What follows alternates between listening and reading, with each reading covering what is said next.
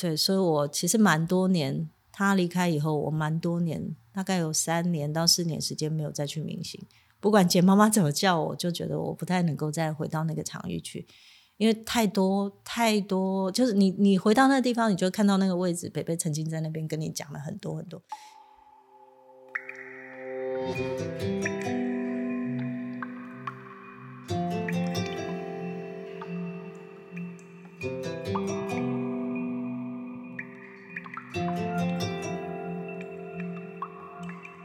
Cast 可以像资料夹，一个夹子收一类资料；它也可以像是中药铺子的药格子，一个格子收一个故事。嗨，大家好，我是梁成宇，欢迎收听你的故事。我的故事这一集，我们要继续邀请明星咖啡馆的作者谢祝芬谢小姐来和我们继续聊明星咖啡馆和剪颈椎的故事。嗨，祝芬，你好，嗨，你好，大家好，谢谢再次来到我们的节目里头。呃，在《明星咖啡馆》这本书里头，有一部分特别吸引我，就是简颈椎回忆他的童年、青少年、青年他的生活。小时候，简景锥经历了日本统治、美军大轰炸，还有战后国民政府来了。而和他一生命运相关联的俄国贵族艾斯尼也跟着国民政府来了，这埋下了简景锥和明星咖啡馆一辈子的情缘的种子。而这一段以一九三七到一九四九为时间轴向上向下延伸的呃故事，也正是我们民间史料平台所关注的方向。淑芬，你笔下所描写的呃这一部分的故事啊，非常清楚，非常真实，呃，没有矫情的形容，也没有刻薄的评论，尤其是。每一篇后面都附了简景锥先生口述他对那段往事的感受，这就使得这些故事更加的立体，一切仿佛并不遥远。六七十年之间的件件往事并不如烟，我们也就跟着这样的一个时间轴线呢，啊，一段一段的在这一集来聊简景锥先生的故事啊。不过，我想先请教你的就是。在两年的访谈过程里头啊，其实呃，北北他可能这边跟你讲了一段，那边跟你讲讲了一段，呃，不时就有非常精彩的呃故事呃出现，但是都是这一点那一点的。你在写作的过程里头是怎么样把它串联出这一本书上这么井然有序、这么清楚的故事呢？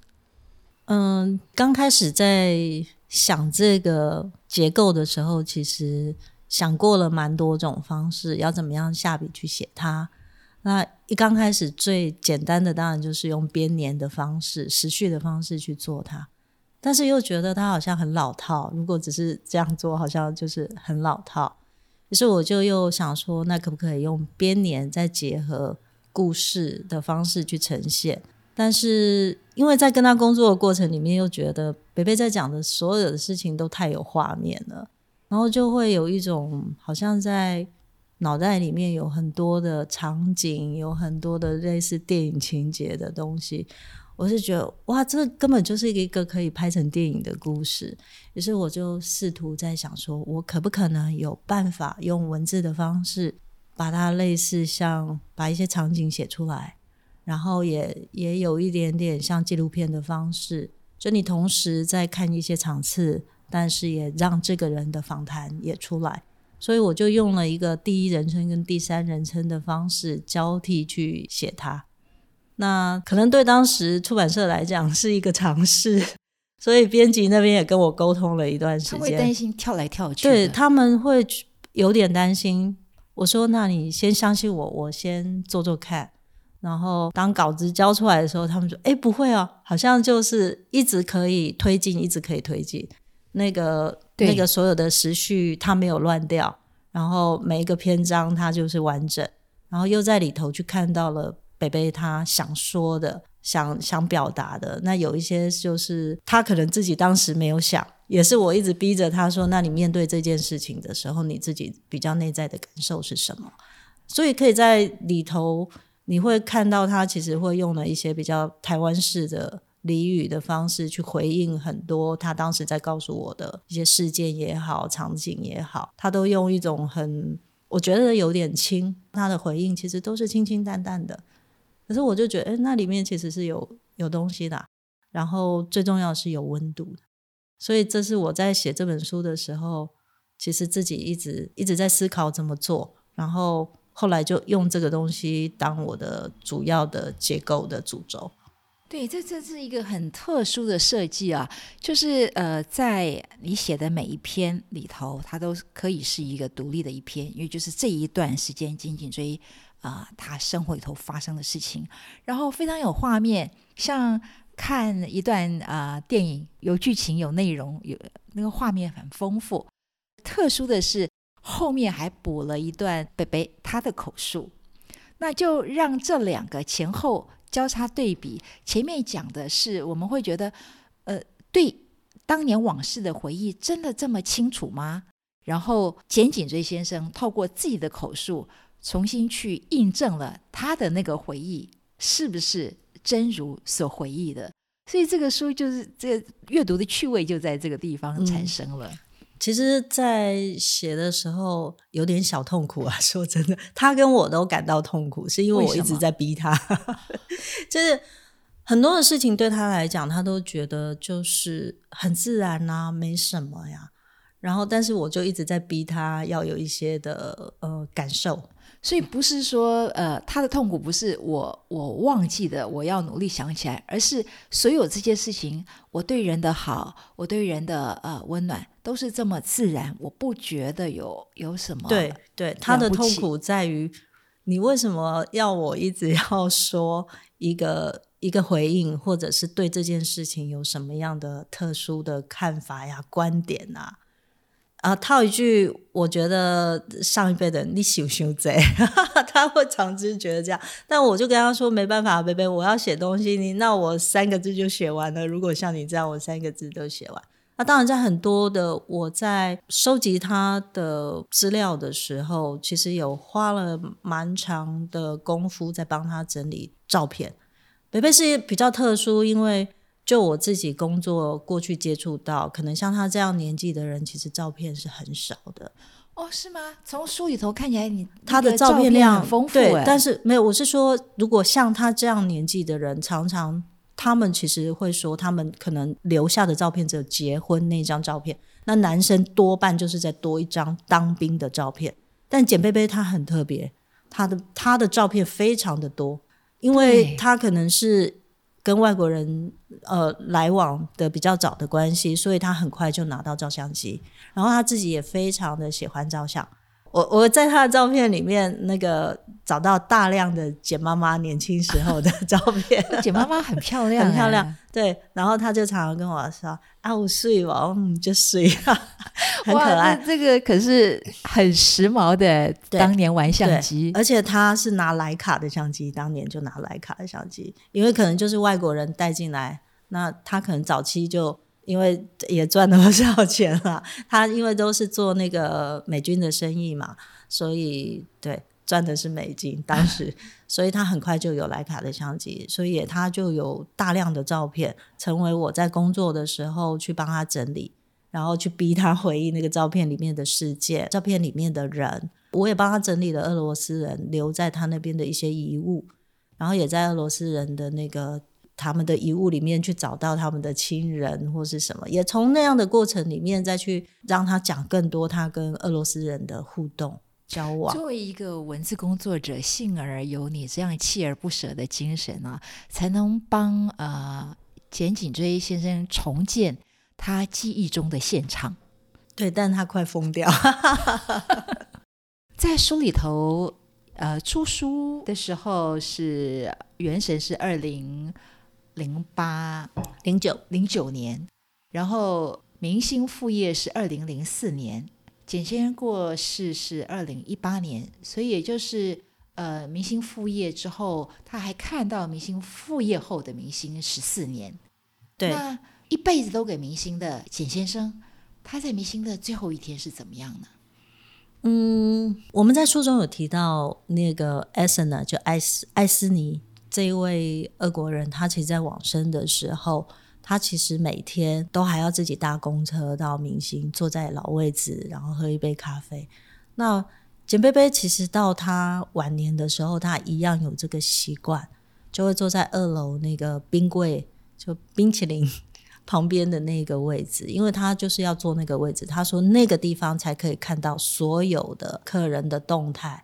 万一有客人有需要，然后服务生没有看到的时候，他可以提醒他们。他就是这样，所以他每天他就是坐在那边，然后跟店员喝一杯咖啡，之后才再去找找朋友，然后晚上再回到明星，然后八点多再回家。他每天每天的生活大概就是这样子。那最后一天在二零一八年的时候，其实就是那个冬天吧，也是像现在这样子冷，很蛮冷的天气。那那一段时间，其实，在前期，在二二零一七年年底的时候，我感觉他其实身体就是比较，嗯，状况比较就比较衰老一点。那虽然他都还是西装笔挺啊，很绅士，可是可以感觉到他其实是体力变得比较下降。然后，但他依然还是每天每天都到那边去，坐在他的老位置喝一杯咖啡。那如果我有空，那他就会希望我过去。陪他说说话，那我通常会在礼拜六的时候过去陪他聊天。然后，但他那时候其实到后期的时候说话啊、组织啊，其实就会更跳跃。但还好，还好，因为我知道他在说的是什么，也是这样子。可能就是他的家人也蛮希望我常常去跟他说说话。然后最后一天，他还是很开心的在那边喝咖啡。然后回到家的时候，可能就坐电车下来，好像就。据说有一个踉跄，然后就到晚上的时候，就好像就不舒服起来，然后再过几个小时以后，他就就到天国去了。应该是说，嗯，刚开始我接到这个讯息的那，就那个晚上，其实是 Karen，就是静慧，她带着利润在西班牙旅行，还是在欧洲旅行，那他就通知我，然后。第一时间其实我还蛮不能接受，可能因为我跟北北就是有一种，对，就是我台北的爸爸那种感觉。其实我自己我觉得北北把你当他的女儿 跟孙女，对，谢谢他。然后对，所以我其实蛮多年，他离开以后，我蛮多年，大概有三年到四年时间没有再去明星。不管简妈妈怎么叫我，就觉得我不太能够再回到那个场域去。因为太多太多，就是你你回到那个地方，你就看到那个位置，北北曾经在那边跟你讲了很多很多很多的事情，然后因为他讲的事情又太有画面，所以其实哎，就进到那个场域，你就会跳出很多的过去的那个 memory，所以我就蛮长一段时间没有去看，没有到明星，但是后来过了嗯一段时间以后，就想哎，他其实是。没有受到什么样的痛苦，他就离开了，而且是最后一天，他都还在他的老位置上坐，然后喝了他的咖啡，就这样子到天国去了，也是很，我觉得也许也是上帝很很好的美意吧。嗯，很很美好的安排，嗯，真是一位有福的人呢，没有受什么痛苦。对啊，应该是应该是吧。啊。所以三年不曾回去明星，那我们今天能够邀你到节目里头来谈，这也实在是一个太巧妙的姻缘了啊！其实还好，因为我大概北北二零一八到现在已经六年嘛。其实我们是这两三年，呃，跟朋友邀约，或是有的时候，呃，有些人想要知道明星的事情，还是会找我过去。那刚好就。那一天我就去明星，然后他们就告诉我说：“哎，有一个那个正大的老师，他们想要访问这件事情，你可不可以帮忙？”我说：“嗯，好，如果我有时间，也许可以。”谢谢你。那我们就依着呃阿追一生的时间序来谈，先谈啊少年啊这个 Gina 阿追啊。所以我想请教一下，你在书里头提到他八岁的时候一个人。从上海搭船回来，这段是怎么样？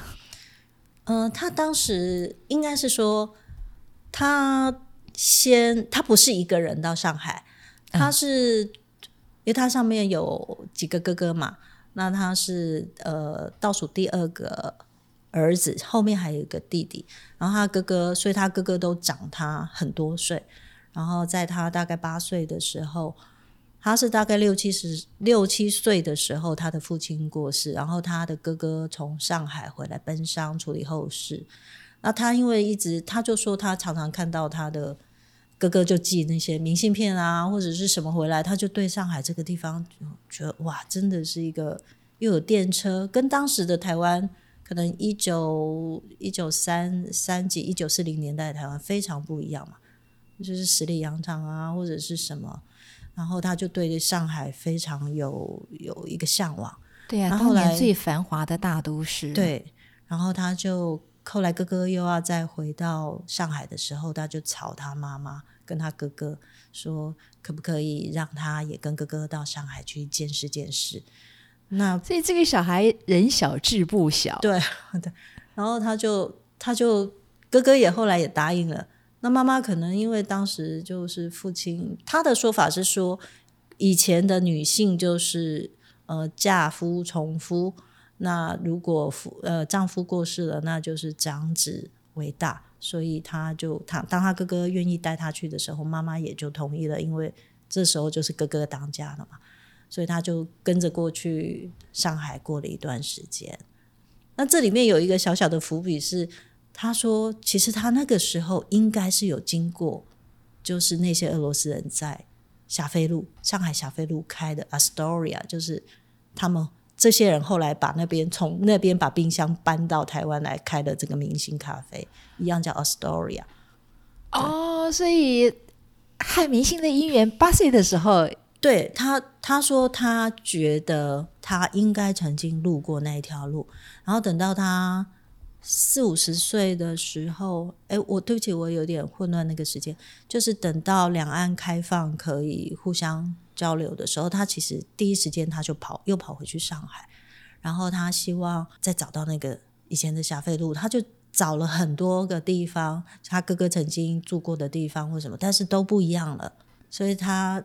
他就告诉我说：“其实人的缘分真的很奇妙，也就是因为这样子，最近明星他们就是觉得他们的历史应该不是七十年，应该是一百年了 啊。对，是如果延续到对对，如果往霞飞路那边的话，所以你会看到明星现在的经营者，他现在是把它改成是一百年，我觉得也是合理的，因为他的冰箱真的就是从那里搬过来。”当时二楼橱窗还放了一个老时钟，也是从上海霞飞路那边带过来的。哎，这个我就不知道。冰箱是确定的，因为那个拉利果夫其中有一个俄国人，拉利果夫他就是用冰箱入股，他把它从从那个霞飞路的冰箱运过来，然后从那边入用这个东西入股。那现在那个冰箱是放在没有，现在早就不在了啦，早就淘汰了。只是当时他。的入股的资金就是用这这个冰箱啊，有的人就是技术入股嘛，有的人用冰箱入股。那艾斯宁可能他就是有一点资金，他就用资金入股。那回到讲到说，他从一个人从上海回来，我有问过北北说，丽娜你在多大？一共阿伯我被底下，所以他永远给我的答复就是都是风轻，其实都了不起的。对对哦，真的。然后。但是你你在跟他聊的时候，其实你就会，他会再告诉你更多很可爱的事情，包括说，他会提到说，像那个年代，因为其实两岸之间的交通是还蛮频繁的，然后船只的来往其实也是蛮频繁的。然后讲到说，他看到呃，当时有个习俗，就是先把那个猴子放到船上去，然后。就当时的人相信动物的灵敏是比台比人类来的，呃，动物动物的那个观察对于自然啊天气的那个观察是更灵敏的，所以就会放猴子上去，然后猴子就会冲来冲去。那如果猴子害怕了冲下来，那就表示这船有问题，就不能过那一次的黑水沟。那如果船也没有问题，那就可以就表示这一趟会是一个安全的航行。那他说：“我说，那你有真的亲眼目睹人家在放猴子吗？”他说：“没有，但是我有在船上冲来冲去去找猴子，好可爱啊！”对，其实他一个人，但是哥哥有交代朋友陪着他回来。回到就是回到基隆，他那时候叫 Gay 郎，对，基隆对。然后回到基隆以后，他还自己一个人在跑回去新庄。那带他回来那个人觉得说：“哇，你一个人八岁，要不要我再带你回新庄？”他说：“不用，我知道怎么样搭火车，然后从从基隆我怎么样回到台北，然后我再从台北，我知道我可以走路。以前的人都走路啊，他就从火车站然后走路回新庄。哇，实在不可思议！八岁的孩子能这样漂洋过海的，呃，从一个人从上海回到。”台湾新装自己的家，对，但他说没胖起啊，因为船上又没有别条路，我就坐在船上就好了。这个淡定实在是天然的，就天然，好天然。对，呃，北北他的童年还在日本统治的年代，所以他应该也经历了美军对台北的大轰炸那一段，他是怎么说的？嗯，他其实讲过了几次的空袭啊，因为大概如果我没有记错的话，应该我当时查到的史料是一九四三年的冬天左右，美国开始第一次对台湾展开轰炸，那就是美日之间的战争就延伸到台湾岛上来了。然后，所以他就说，当时如果推算起来的话，他应该是十二岁左右，但是。他其实应该一直到十四岁左右才从小学毕业，因为他说中断了。就是我们如果正常应该是十二三岁毕业嘛。他说因为就是一直在空袭当中，有时候要到庙里面去上课，有时候又没有办法上课。啊，天气好的话，他们学生就要被带出去去捡什么树呃树枝啊，当那个什么。柴烧啊，就是提供给军方的东西，或者是去帮忙捡一些铁器或者是金属的东西。所以他说，其实轰炸是经常有的事情，在一九四三年到四五之间，对，就是轰炸是变得频繁了。然后台湾人就一直在躲防空洞。那在一九四五年那一次是最，就是以他来讲，因为他身处在新庄、台北这一带嘛，然后。就是应该是五月的时候吧，发生了一次台北大轰炸。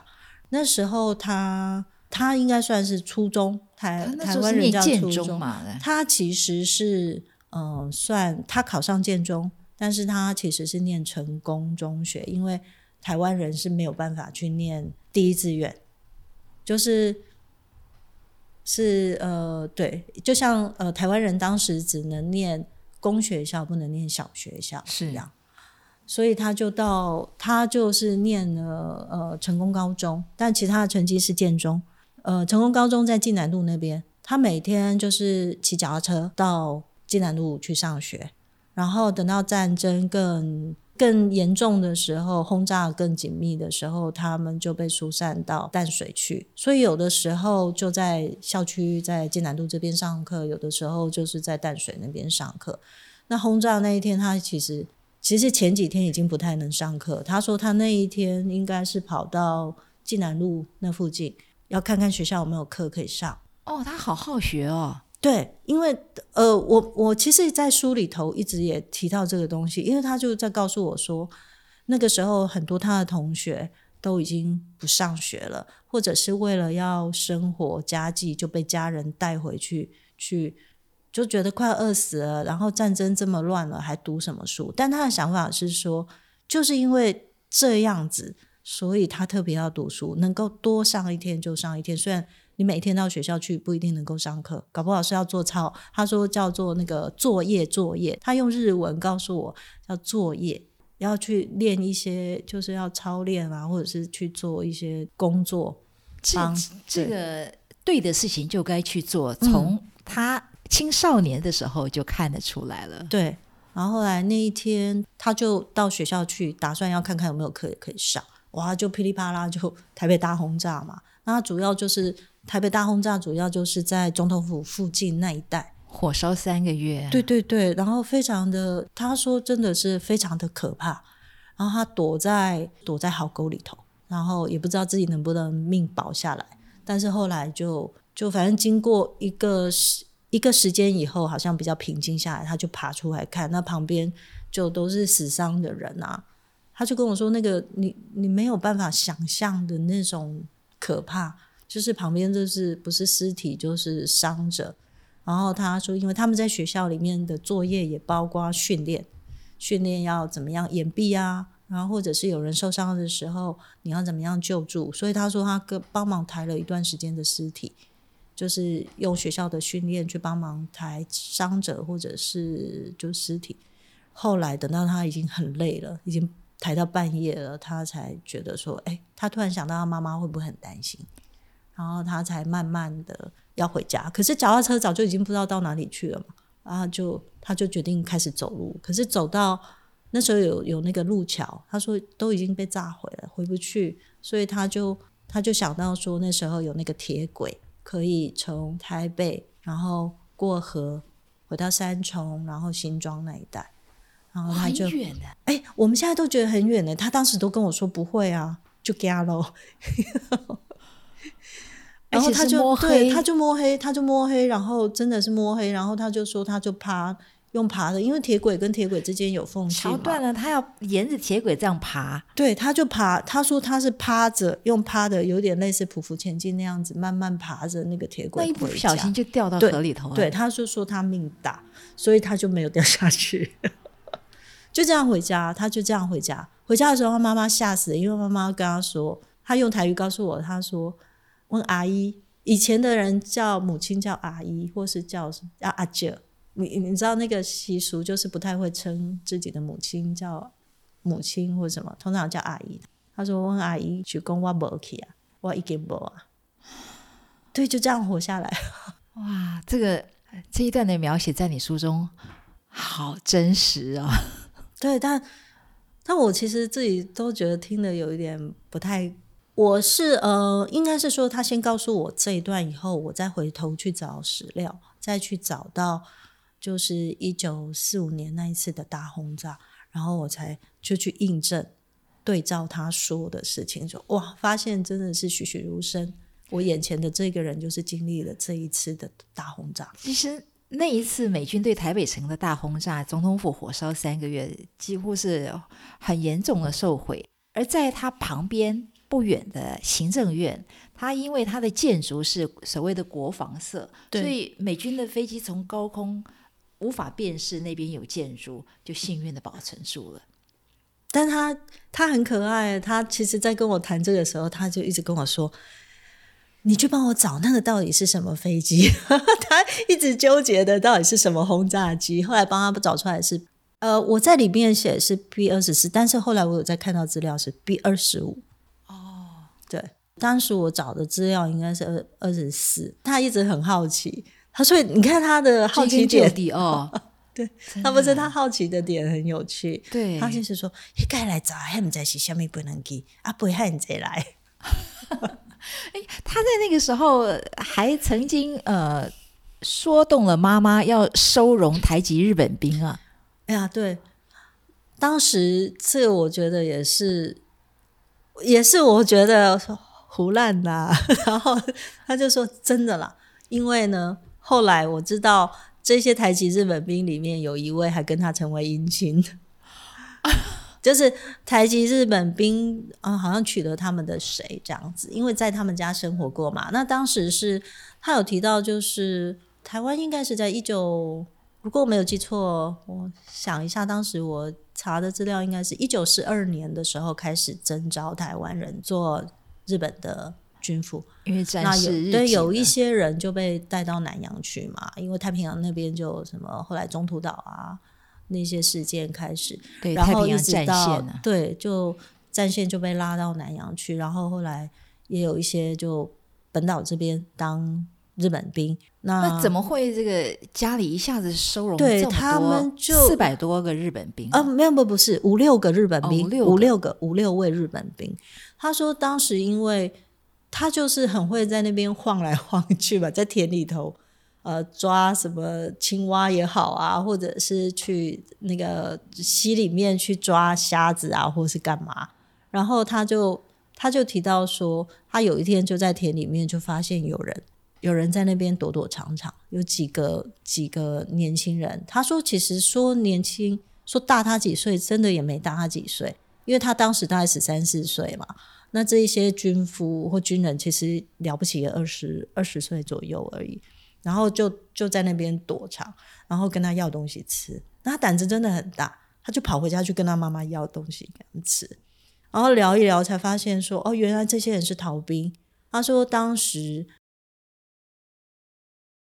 日本政府为了要让美军就是比较不知道真正的那个基地在哪里，所以会做了几个假的机场。然后会叫这一些人移动飞机、军机，所以就用人力，这几个台湾人就是逃到他的田里田里头的这些人，其实就是负责在帮忙推飞机，从甲地推到乙地，或是推到哪里。那他们后来就是受不了，因为都没有东西吃，就逃出来。那逃兵也不敢回去嘛，因为回去一被抓到，绝对是枪毙，所以就逃到他们新庄他的那个他们家的田那边。那当时因为他爸爸已经过世了，然后妈妈一个人也种不了那么多田，那你没有田种，你就没有东西吃啊，啊，所以妈妈其实就是苦恼的，非常苦恼。然后他就跟这些日本兵商量：你们留下来住在我们家，那但是帮我们种田，脑筋好灵活。哦。然后呢，我们就供你吃，所以就这样子。那这五六个个日本兵就在他们家。